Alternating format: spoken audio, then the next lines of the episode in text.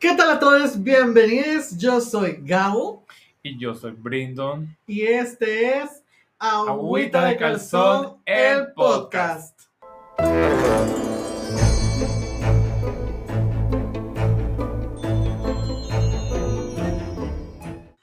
Y bueno, amistades, bienvenidos a este cuarto episodio La Halloween, qué rápido. esta fiesta magnífica que nos une a todas las personas diversas. Es nuestra Navidad. Eh, sí, para algunas personas. Pero sí, para niños también, la verdad. No, me encanta, a mí me encanta Halloween. Es de las fechas más divertidas. eh, es donde uno puede ser quien quiera ser. Yo cumplo años drags en Halloween, entonces también estoy muy Sí, es contenta. cierto. Y pues es muy alegre. Es de mis fechas favoritas. Qué bueno que estamos logrando eh, estar grabando este gran cuarto episodio, la verdad. Siento que ha, ha estado divertido como grabar esto. Y pues también para no perder la costumbre que nos cuentes de qué te inspiraste en tu gran look del día de hoy. Porque venís muy azulita, muy rayito, Ah, muy para los que nos ven en casa. Ajá. pues encanta. también ¿no? el gran rayo en el ojo, le cayó el rayo de, de la Halloween. este es un lookcito un poco reciclado. ¿Por se sabe de eso, no hay dudas. No, pero todos saben, el azul es mi color favorito. Espera, me estoy poniendo mi hombrera. El azul Ajá. es mi color favorito. Eh, este lookcito, pues ya lo había usado yo para un shoot. Ahorita solo tengo un poquito Para diferente. uno, Sí. para varios, Ah, diría yo. mira. Eh, mi peinadito, pues igual solito me lo recogí así un chongo, casual, salí también. corriendo. Y pues, Se ve. ajá, porque es mi cumpleaños drag. Ah, muy bien, qué bueno. Entonces te vamos a cantar. Un look clásico. Así porque de Un cumpleaños look, drag. un look clásico. Eh, look viejo, más que clásico viejo. Eh, old fashion. Eh, bueno, De te antaño. la compro. de te antaño, retro. No, un look casual para podcast. Ah, pues qué bueno, mía, la verdad. eh, pues que te decía de tu gran look eh, que nos traes en esta gran cuarta entrega, fin de mes, De Halloween presente. ¿Y qué tema traemos para este cuarto episodio? Hoy traemos un tema bastante interesante. Bueno, yo sí estaba como un poquito obsesionado con este tema que te lo vengo diciendo desde Me hace ajá. Eh, lo había mencionado ya antes eh, a varias personas. He estado tratando ahí de investigar un poquito más al respecto y todo. Pero el tema de hoy es los skinwalkers. O en español, las pieles caminantes, O los cambiapieles. dices. los cambiapieles. La traducción literal sería como Cambiapiel suena muy, piel caminante, piel andante. muy culebra, muy... Pero como- cambiapiel es conocido como en español, como tal cual, no la traducción literal, sino que como un poquito eso. Pero ustedes dirán, ¿qué es el skinwalker? ¿Qué es esto? Esto es algo de que ya tiene, creo que hasta ahorita agarró más popularidad por videos de TikTok, porque hay Ajá. muchos videos de TikTok al respecto, pero es un tema viejo. O sea, sí, ya está viejo, ya tiene como alrededor de unos 5 años que se empezó a hacer con un poco más de énfasis en este tema. Y pues resulta que Ajá. en la cultura navajo, ¿verdad? Ah, La, la cultura navaja, navajo, perdón, como tal, es toda esta cultura específicamente de Estados Unidos, eh, los pueblos nativos americanos, los pueblos indios nativos americanos, esa es como una de las palabras como se les conoce como el pueblo navajo. Entonces es algo Los navajos. los navajos. Entonces es algo como muy de esta cultura específicamente. Ajá. Entonces, en la cultura navajo como tal, eh, ¿verdad? Se conoce como a los cambiapieles, a los skinwalkers. O también una traducción muy específica es como así va a cuatro patas, porque está Todavía. así va en cuatro. Cuatro patas en azul. Eh, porque, porque literalmente se asocia mucho a los animales como tal, ¿verdad? Entonces, Ah. porque es, eh, se conoce que es como un tipo de brujo, pero ojo, dañino, que tiene la capacidad de convertirse o poseer o disfrazarse en animal. Este término de skinwalker nunca se usa para los brujos o chamanes como de la comunidad. Este? ¿Cómo? varias. Eh, la comunidad navajo, la comunidad eh, nativa americana, pues Ajá. tiene mucho esto de estas creencias, ¿no? Como al igual como las culturas an- ancestrales, como en sus chamanes, en sus brujos y todo, pero los skinwalkers es como todo lo contrario, como los brujos malos, si lo queremos ver así, Ah, como la gente mala Magia dentro de la, de la cultura, ajá, si lo queremos ver como magia negra, ¿verdad? Entonces, como les contaba, pues obviamente eh, los navajos son una representación o la, o la mayor representación del pueblo eh, ameri- amerindio, americano, eh, eh, nativo americano de, es- de Estados Unidos, ¿verdad? Y se sitúa específicamente en el suroeste del país. O sea, como que la mayor parte del territorio de, de, esta- de estas personas, de este pueblo, es eh, literalmente Arizona, California, Colorado, Nevada, Nuevo México, Utah, Oklahoma y Texas. Como toda la parte de, de acá abajo. Y que es importante, siento yo, nombrar que tú estuviste en California, mira. ¡Basta! Cállese. Pero ajá. Pero no los vi. Ah, Solo los oí. en cuatro, cuatro. patas. Pero ajá, No, continúa. basta. Eh, entonces, esto es importante mencionar porque la mayoría de estas apariciones, como tal, de estos entes de los skinwalkers, se da como en áreas boscosas, en áreas como, como desoladas, no como tanto en ciudades, por ejemplo, sino como se da mucho en estas partes boscosas, abandonadas, o de pueblos que son así como Muy rural. muy, ajá, Ah, muy rural para, para ellos, Ajá. ¿verdad? Donde hay como muchos espacios. Entonces, eh, acá tenemos que, ¿verdad? Que Adrienne Keeney es una activista del grupo Cherokee, Cherokee Nation, que es fundadora del blog Native Appropriations y ha escrito eh, aquí para, para, parafraseando un poco, ¿verdad? Eh, que nosotros como pueblos nativos ahora estamos abiertos a un aluvio de preguntas sobre estas creencias y tradiciones pero estas no son cosas que necesiten o deban ser discutidas por personas externas. En lo absoluto, lo siento, pero esto sí parece injusto, pero así es, como sobrevivientes de nuestras culturas. Es decir, que estas manifestaciones forman parte de la cosmovisión o las creencias de los pueblos nativos americanos. Ajá. Es por lo cual, aún así, la gente externa como nosotros de otros países o la gente como eh, americana blanca que trata de investigar sobre estas cuestiones, como que se topa un poco con la información porque esta representante de, de este, de este grupo de personas menciona que es algo muy de la creencia de ellos, como para que la gente blanca también se quiera apropiar hasta como de sus leyendas, por ejemplo.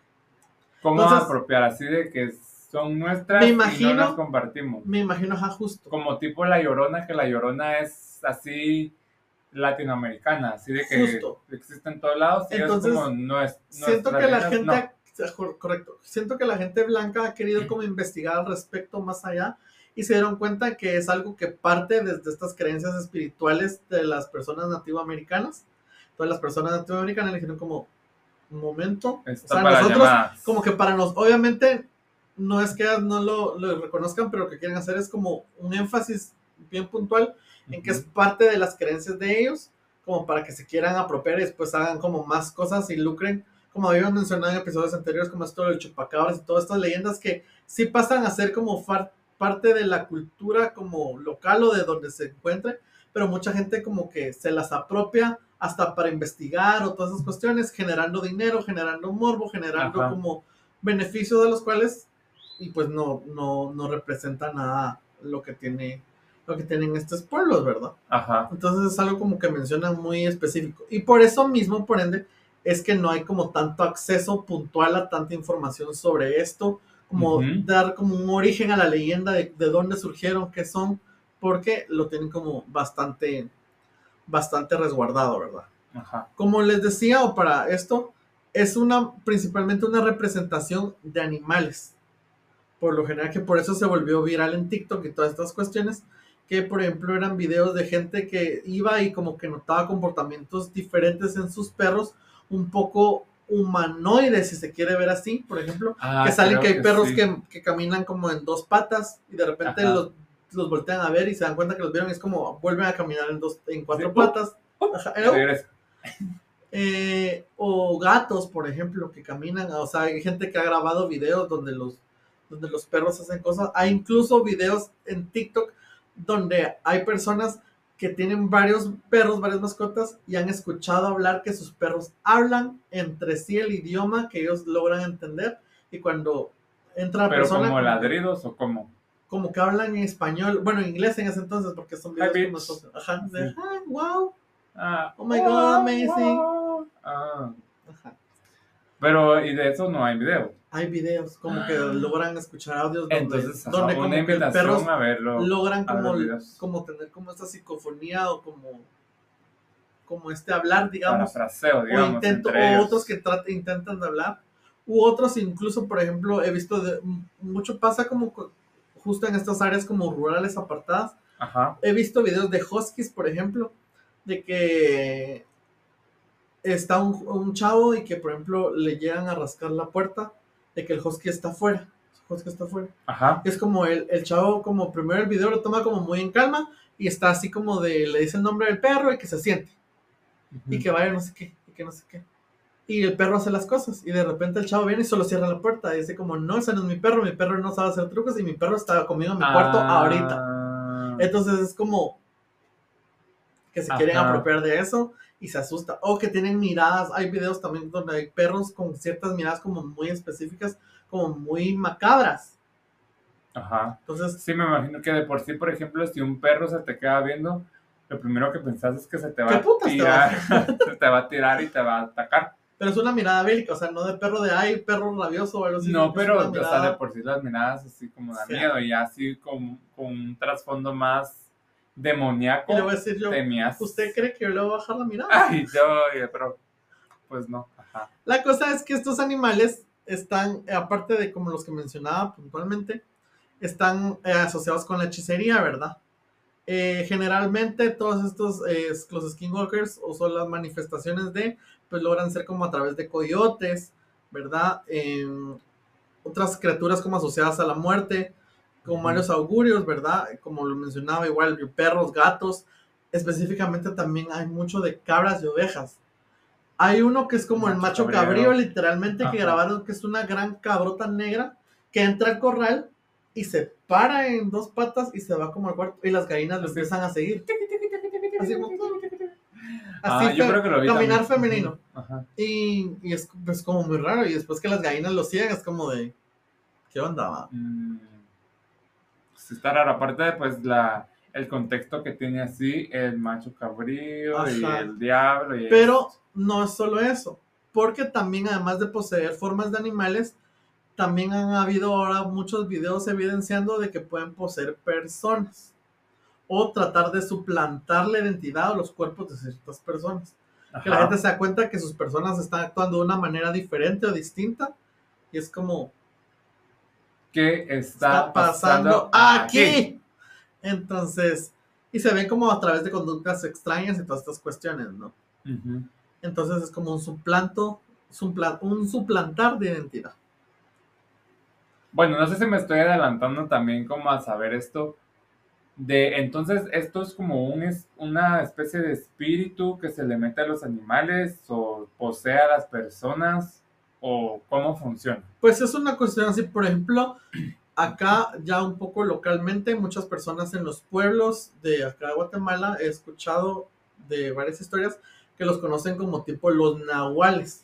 o los chaneques han dicho que ven, pero hasta donde sé los chaneques pues son los duendecitos chiquitos, pero he escuchado, tengo un, un amigo que me contó la historia de que su abuelo vio una entidad de estas y que en Ajá. los pueblos los conocen como nahuales, como apariciones así de animales, porque obviamente un nahual es una representación como mística o espiritual a través de un símbolo animal, ¿no? Que tenemos Ajá. como nuestros nahuales espirituales en la cultura maya.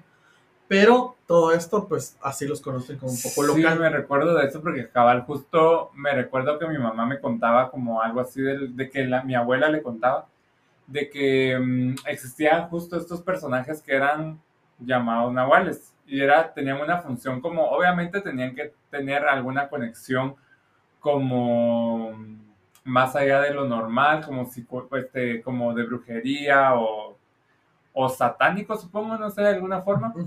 Pero me cuenta mi mamá de que lo que hacían estas personas es como de plano, vas, si tenés así tu contrato diabólico era la, la, conspiración o la teoría de que estas personas daban como tres vueltas adelante, así como vueltas de gato, digamos, tres vueltas adelante y tres vueltas para atrás.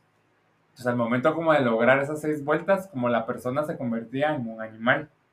Entonces, al momento de convertirse en un animal, pues ya hacían averías, ¿va? Por ejemplo, así, si le caía mal a alguien o algo, pues le iban a atacar o algo, no sé. O incluso podrían funcionar como de investigación o algo así.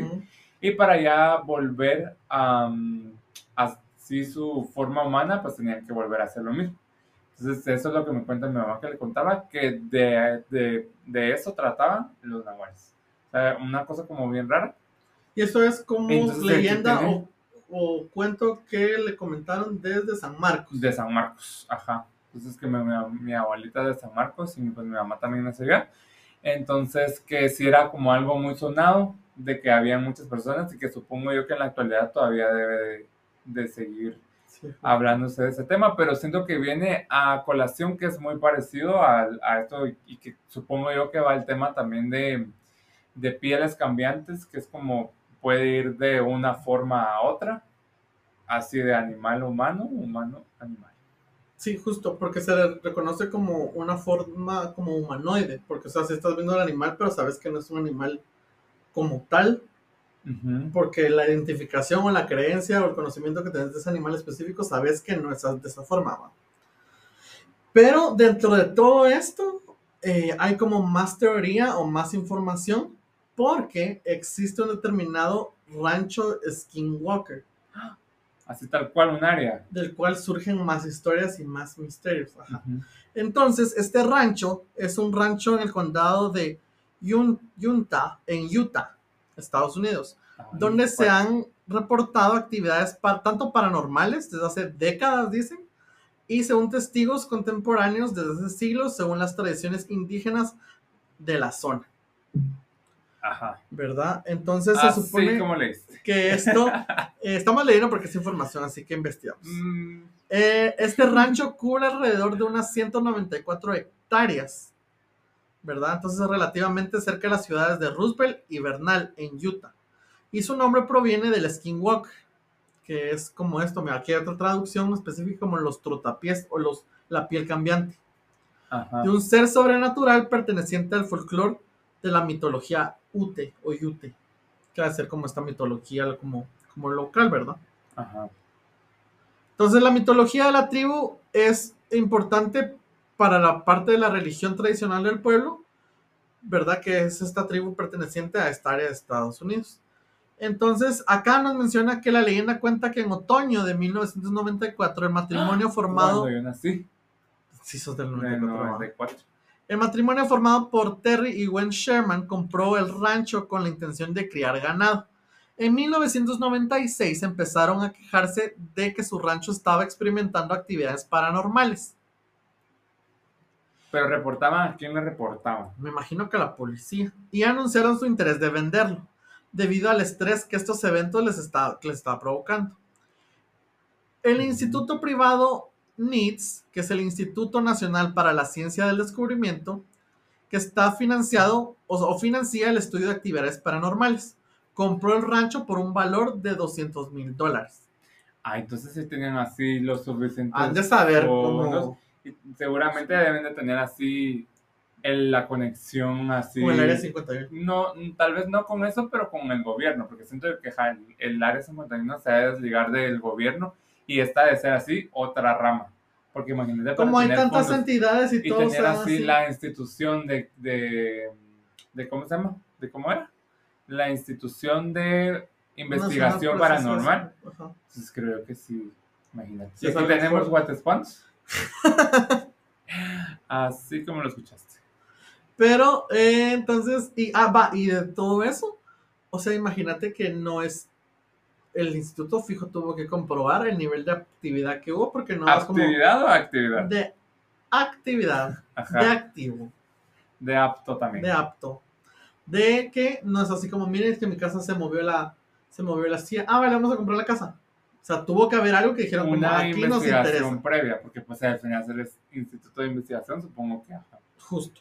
Entonces, acá dice que en 2002 este instituto permitió a George Knapp, que es el periodista de la ahora desaparecido semanario Las Vegas Mercury, tener acceso al rancho. En noviembre de 2012, 2002, perdón, escribió un artículo de dos partes que se publicaron en este, en este medio. En diciembre de 2005, Knapp y Colm Keller, un parapsicólogo, parapsicólogo de este instituto, publicaron el libro Hunt for the Skinwalker, Science Comforts the Unexplained at their Remote. Ranch in Utah. Así este, whatever, yes, bitch. Ah, ya ok, sí, work. work, work, mama. Yes, mama. Yes, papá. O sea, en español, la casa del Skinwalker. Tan fácil que pudo haber sido Ajá, sí, El porque caso. veniste La búsqueda. La casa de la Walker. la de la Walker. You Walker. Uy, sí, sí, nuevo nombre. Eh, la, la, la, la. En su obra citaron, ¿verdad? Directamente a estos eh, otros investigadores previos a todo esto, que detallaban investigaciones anteriores sobre avistamientos de ovnis en esa región del condado. Estos autores vieron y investigaron alrededor de 100 incidentes que incluían ganado mutilado, desaparecido, avistamiento de objetos voladores no identificados, criaturas enormes de ojos rojizos que supuestamente parecían inmunes a las balas. Así Muy como- Stranger Things. Literalmente. Cosas extrañas. Y así como objetos que emitían campos magnéticos dañinos. Muy, tal vez, radiación o algo así. Las Por eso digo que sí tiene que tener conexión como tipo con el área 51. Sí, seguramente porque están hablando de ovnis y supongo que ad- adjudicaban como la muerte a estos, al ganado, a un evento paranormal o a un evento ovni, supongo. Extraterrestre. En 2006, Steven Reinhardt, locutor de radio de Utah, aseguró haber visitado el rancho. Posteriormente publicó unas fotografías que afirmó eran del rancho y a través de Google Earth con la dirección del lugar. Además de haber fotografiado huellas no identificadas en la nieve cerca del rancho. Y estas huellas tenían la medida alrededor de 43 centímetros de longitud. Como la mía. Como tu mano. Ajá. Ya vean. Las dos. Bueno, aparte de esto, ¿verdad? Mencionan que eh, la actividad en el rancho, pues, se ha producido desde hace varias décadas, como mencionábamos. ¿verdad? Con periodos como intermitentes, así donde hay mayor actividad y donde eh, la misma como que relativamente se calma. Sí, a veces sí, a veces no. A veces, hoy, a veces sí, a veces no, hoy, no. Hoy no. Mañana sí, matanza de ganado. Ajá. Vemos. Entonces, muchos de los fenómenos, fenómenos más raros eran de carácter transitorio. A veces ocurrieron solo una vez o durante un par de semanas y luego simplemente desaparecían. Lo cual también ha dificultado como el trabajo de los investigadores porque no hay como una secuencia que ellos puedan seguir para tener como una, una base o un fundamento más, Más consecutivo de investigación. digamos, Correcto. ajá.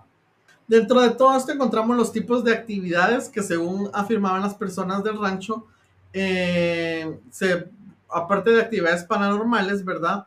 Se han visto ex- extraños como aviones pasando la zona, pero aviones no identificados, bolas de luz, actividades poltergeist incluso también. Pero ¿cómo poltergeist? ¿Sí salía volando la Los vaca? portales. ¿Cómo así? No porque la poltergeist es cuando se mueven las cosas. No, porque también se abren portales como... Tal vez, me imagino que en ese entonces como que cosas desaparecen. O se o la, o las cambian o de se lugar, una cosa cae la vaca o, se va. ajá. No sé. Un saber. no estamos ahí. Aparte es mentira, supongo. ¿O no? Pues a ver, porque aquí como mira dice que los últimos propietarios del rancho no han informado ningún problema mientras han vivido ahí. Ah, ¿ya viste? Siento que tal vez pudo haber sido algo como muy muy del momento y que tal vez tiene algún algún alguna algún comprobante científico de, que las cosas que pasaban eran por algo, pero si ya no volvió a, volvió a pasar, se les canceló el, Se les el canceló el contrato contrato. Illuminati. Bueno, también estos investigadores comparten justamente lo que mencionaba, hasta avistamiento de ovnis, de aviones, mutilación de ganado y extrañas criaturas. En, como en las áreas de, de esta granja. Pero supongo que, o sea, extrañas criaturas se referían como marcianoides o algo así. Me imagino que tal vez hacía avistamiento de cosas no inhumanas. Sí, digo yo que sí. Como, como avistamiento de estos, como de este mismo tema de que sabes que no son animales o que ciertos animales que tenés como en tu granja no podrían hacer esto. Pero eso se le adjudica también al hecho de que podrían ser estos nahuales o estos pieles cambiantes o, o de, de eso nace estos los pieles cambiantes, no sé. Pues como te como mencionábamos, no hay como por el acceso a esta información que es como muy nativa, no es como que hay acceso a información pública, decir como la primera aparición, por ejemplo, como estas teorías de pie grande o cosas así, que, hay como documentaciones solo el monstruo de la que es como en 1400 tal vez, sino que acá simplemente es como empezó a surgir, pero no había mucho. Entonces me imagino que era un área. Ajá. Justamente está leyendo. El chocomil mi, en el lago. Cuando el nos lleva a bajar. Sí existe. Pero acá está también, mira lo de la actividad poltergeist. Ajá, para saber. Que se han descrito actividades poltergeist dentro de la casa de los Sherman, estos señores que tienen ahí, y en los terrenos de la propiedad. También descubriendo fuertes golpes en puertas abriéndose y cerrándose en medio de la noche. Objetos de la casa que desaparecían de un lugar y aparecían en otros ya ves que va más, o sea, no son tanto como los portales, sino más estas actividades. Incluso un reporte de extraños sonidos de maquinaria pesada y voces bajo la tierra. Y las, ¿cuánto eran las siete voces? No, las siete personas que visitaron el infierno. Es otra historia vieja cristiana, pero ajá. Sí, qué miedo porque era algo como más terrestre y no algo tan del espacio. Bueno, entonces yo creo que entro todo esto entra como en esta cuestión también de como un poco teorías conspirativas, ¿no? Como de qué beneficios tenía esta área, por qué este, este instituto fue tan fácil, o bueno, saber qué investigaciones hubieran de por medio para que pudieran financiar para pagar esta, esta investigación de actividades paranormales, o no sé, tantas cosas, me imagino tal vez era un espacio como muy fértil para cultivar ciertas cosas, o había petróleo, o yo qué sé, ¿me entendés? O sea, como todas estas cuestiones que te hacen pensar en terceros y el interés que pueden tener.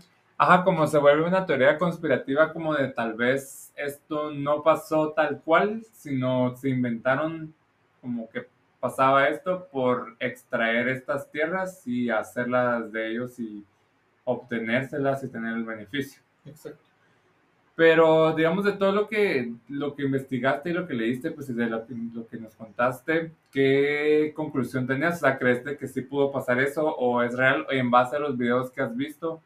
Um, ajá, ¿qué, qué, pensás al respecto? Pues como videos o documentación tal cual visual de este rancho de Skinwalkers, no, no hay.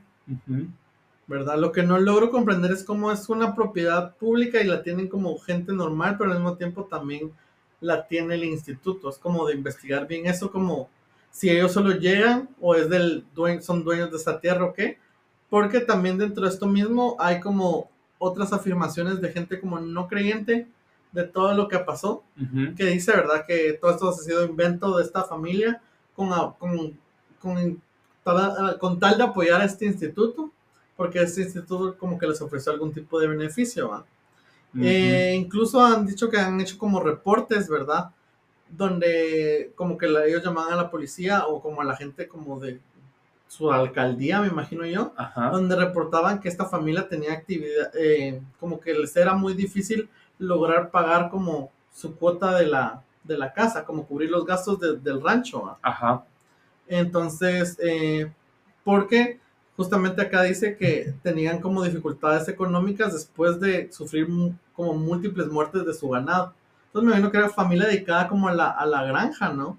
A, a todas estas cuestiones. Entonces como que obviamente que es gente que vive directamente de la, del cuidado de sus, de sus productos, sus animales y que si se les mueren, que tal vez incluso pueda, es que es como entra en esta ya otro lado de teorías conspirativas, de que pudo haber gente gente que estaba interesada en el terreno y literalmente se metían en la noche a matarle a sus animales o se los desaparecían o les robaban o, o algo, ¿no?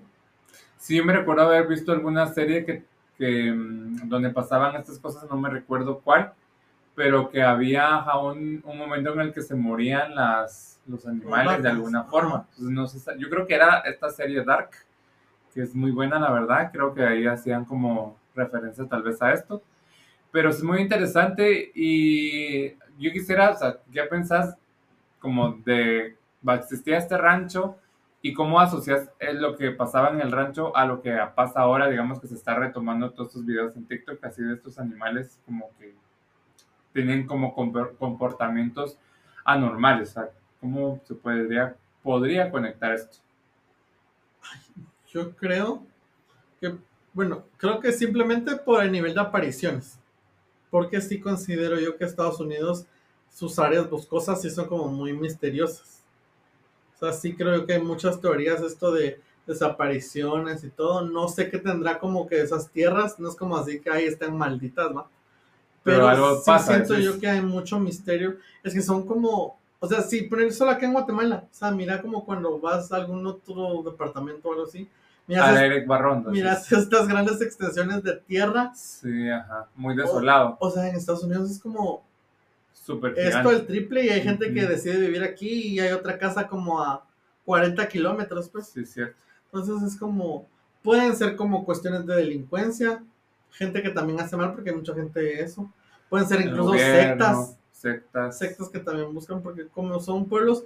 O sea, no es por sonar como como clasista un poco mal con esto, pero muchos de los pueblos de Estados Unidos, así como del sur, que se le critica mucho a la gente del sur, o que se hace como este, este, como clasismo o estigmatismo, que la gente del sur es ignorante, que es pobre y todo eso, pero hay muchas cuestiones en el sur o en estas áreas como muy rurales, que es gente que literal así dedicada al campo, gente dedicada así que no cuenta como con un nivel de educación y por lo mismo han surgido muchas como especulaciones como el tipo de de, forma en la que viven, por ejemplo, que tienen que cazar animales, que tal vez no tendrían que estar comiendo, o como todas estas cuestiones. Entonces me imagino que así, dentro de esta misma como ignorancia o creencias de los pueblos así, surge también como esta mezcla con, con, con, con las creencias de pueblos originarios y se han de ver como disputas de territorios, de creencias de esto de lo mismo que decimos de las sectas, ¿no? Brujería, que también como... Pero, ajá, pero es lo que te pregunto, ¿qué conexión tendría eso a con lo, lo, que pasa actualmente en los videos de TikTok? Así de que, por ejemplo, yo, mi perro, digamos, mi mascota empieza a tener como este comportamiento extraño, o sea, ¿cómo se podría conectar? O sea, pienso yo que tal vez fue, balas, pasaba eso ahí y que tal vez trataron como de mm, encapsularlo en esa área, pero se le salió de las manos y pues como que el espíritu o lo que sea que obtiene así a los a, a las mascotas, pues ya se les metió. O, o como... Pues yo creo que justamente es lo que decís, o sea, que por eso decía yo como mi, mi especulación de que tiene que algún tipo de conexión con el área 51 o sea, que tal vez era un área donde realizaron experimentos o hay algo así, o, en este caso lo que sí es como este nivel de energía que tal vez la fuente era en esta parte del rancho y se salió y no lo pudieron controlar y pues solo ha ido como esparciéndose. Ajá. O tal vez es alguna entrada, alguna cosa, o, o sea, están tantas cosas, o sea, de verdad que podrían ser así que como que de ahí surja o como que hayan elementos propios como de la, hasta incluso del, del, del terreno, ¿no? Que sean como ingredientes, y lo queremos ver así, que causen estas, estas cuestiones. Sí, está como muy interesante, deja de cómo es que una cosa se puede unir con la otra. O sea, no necesariamente tiene que ver algo como muy tangible, pero son cosas que pueden llegar a pasar. Igual como lo que te comentaba de los nahuales, que siento yo que no necesariamente estas personas tuvieron que haber tenido una conexión como con este rancho o con esas personas, sino se desliga o ha de ser también alguna rama como de la hechicería o algo así. Entonces, como al momento de ser parte, como que entras ahí y ya sabes qué ritos o qué actos tenés que hacer como para, para rendir, para lograr como convertirte en estos entes. Pero sí, muy interesante la verdad y con lo que mencionaste de que pues campos y áreas como muy mm, extendidas y como muy poco habitadas, sería como muy interesante saber un poquito más también sí, de lo local acá en Guatemala, qué, qué historias cuentan o qué es lo que podría pasar. Eh, acá como no irnos como tanto más para allá, sino tener un, un, poquito de contexto de qué es lo que pasa aquí, que esperemos que próximamente en próximos episodios podamos también investigar un poquito más y poder tocar el tema más, más como mm, elaborado. Justamente, y sí, obviamente hay como muchas, como mencionamos en un episodio anterior, lo del chupacabras, ¿no? Que era como esta cuestión que sí eliminaba a, las, a, los ganados, pero al final era como una cortina de humo política, el monstruo o la entidad como tal, ¿verdad? Pero tal vez sí pueden haber animales que literalmente sean salvajes y coman ganado y no es que sea así el chupacabras, sino que sean animales como tal. Aquí la pregunta, creo que nos quedaríamos con la, con la, con la pregunta abierta, sería directamente de qué, si lo reconocemos como skinwalkers, como esta, esta absorción o como querer imitar una identidad, como por qué. Me explico. Al final, de cuentas es para hacer daño, supongo yo. Conocer cuál sería la intención de... Bueno, sí va, porque se conoce como el resto de la cultura que era como lo negativo. Y otra pregunta, si tú tuvieras la oportunidad de ser nahual, ¿en qué animal te convertirías? Yo ya soy una drag. No, otra especie de animal. Esto se come a otra especie. Otra especie. no sé. En una bella mariposa.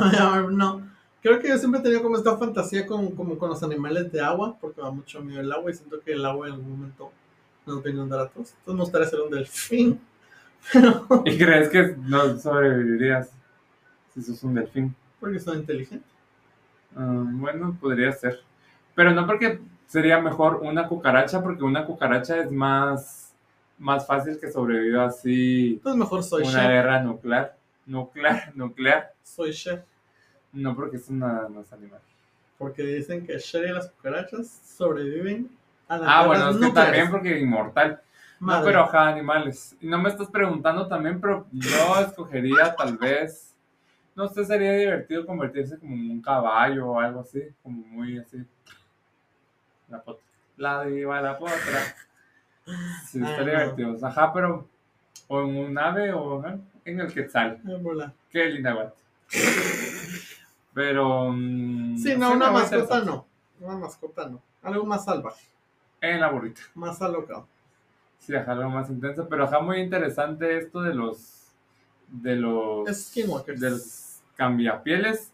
Yo si no sabía tanto del tema, voy a. Me, me llamó la atención de buscar más contenido de esto, ver videos, evidencia, que siento que es lo que más nos llama la atención, como ver evidencia y si podemos adjuntar así en el video para, para los que nos están viendo en YouTube, sería interesante como agregar así. En TikTok puntualmente o en YouTube sale mucho de ahí, les van a salir videos de perros que están así caminando y caminan muy raros. Bueno, vamos a estar atentos a esos videos. ¿Saben cómo son esos animales? No sé si vieron Coraje el perro cobarde. Sí. Como mucho como, tipo estos, cuando salían episodios como con ciertos animales, personajes que eran como malos, que le querían hacer daño al coraje, como muy esa vibra de animal. Y aquí en Guatemala será que no tendremos evidencia. Vamos a investigar. Tenemos mucha, mucha conocida así de Occidente. Me imagino que han de ver cosas así. Es lo que te digo, por ejemplo, mi mamá sabía, sabía, de estas cosas. Bueno, más que mi mamá, me abuela. también allá. Sí, y, ajá, porque creo que sí. Pero cuéntenos, si ustedes tienen así terrenos o saben de algo, terrenos para robárselos. Si tienen terrenos que nos quieran vender heredar. para llegar a fingir que somos los skinwalkers y nos los quedamos. Pero ja, me imagino, ¿no? Es que obviamente todas estas cuestiones. Pero sí, mira, muchas gracias, la verdad, por tocar este tema. Creo que sí vamos llegando así al final de este cuarto podcast, esta cuarta gran entrega. La verdad, ha sido un recorrido interesante del miedo, la verdad. Eh, siempre agradecido por los comentarios que nos dan las dos personas que nos escuchan. no, este pues, mes, este mes de contenido ha sido un mes de bastante entrega a nuestro podcast, pero también de aprendizaje y para que sepan que sí les leemos y vamos a darnos cuenta de todos los comentarios que nos compartan y todo, para así poder tener ya más contenido y desarrollarlo y que sean sus historias las que podamos compartir en este espacio. Sí, porque es como bien interesante saber las opiniones de los demás, de los demás. Em, y si no hemos recibido comentarios hasta el momento, pues ni modo, nos seguiremos inventando historias. Bueno, no inventando, No, investigando nada temas inventado. de nuestro Acá les compartimos lo que es. Entonces, acá siento que hay más vivencias también que podemos seguir compartiendo. Y pues sigan atentos. Y recuerden suscribirse a la plataforma en la que usted nos está escuchando, donde disfrute de escuchar sus podcasts favoritos. Suscríbase a nuestro canal para poder seguir recibiendo las notificaciones cuando tengamos episodio nuevo. Al igual que recuerde seguirnos en nuestras redes sociales, en todas las plataformas digitales. A mí me encuentran como Gabo Quiroga. Y a mí como Brino Díaz. Y pues esto, qué gusto. Y recuerden que no estamos solos. Ah, Ay, ya toda. Ya azul. Bueno, fue un gusto. Esto fue Agüita de Calzón, el podcast. Nos vemos en la próxima y nos escuchamos y nos oímos en la próxima. Feliz Halloween. Disfruten su Halloween, mm, denlo todo en, las, en sus grandes looks. Ay, y nos vemos en Halloween. Ah, sí, cierto. Este 31 de octubre a en las el porvenir de, de los obreros. ¿A qué hora? A las 8 de la noche. Y si todavía no consiguió sus entradas, las puede conseguir directamente en todoticket.com. Halloween. Nos vemos por ahí. Bye. Bye.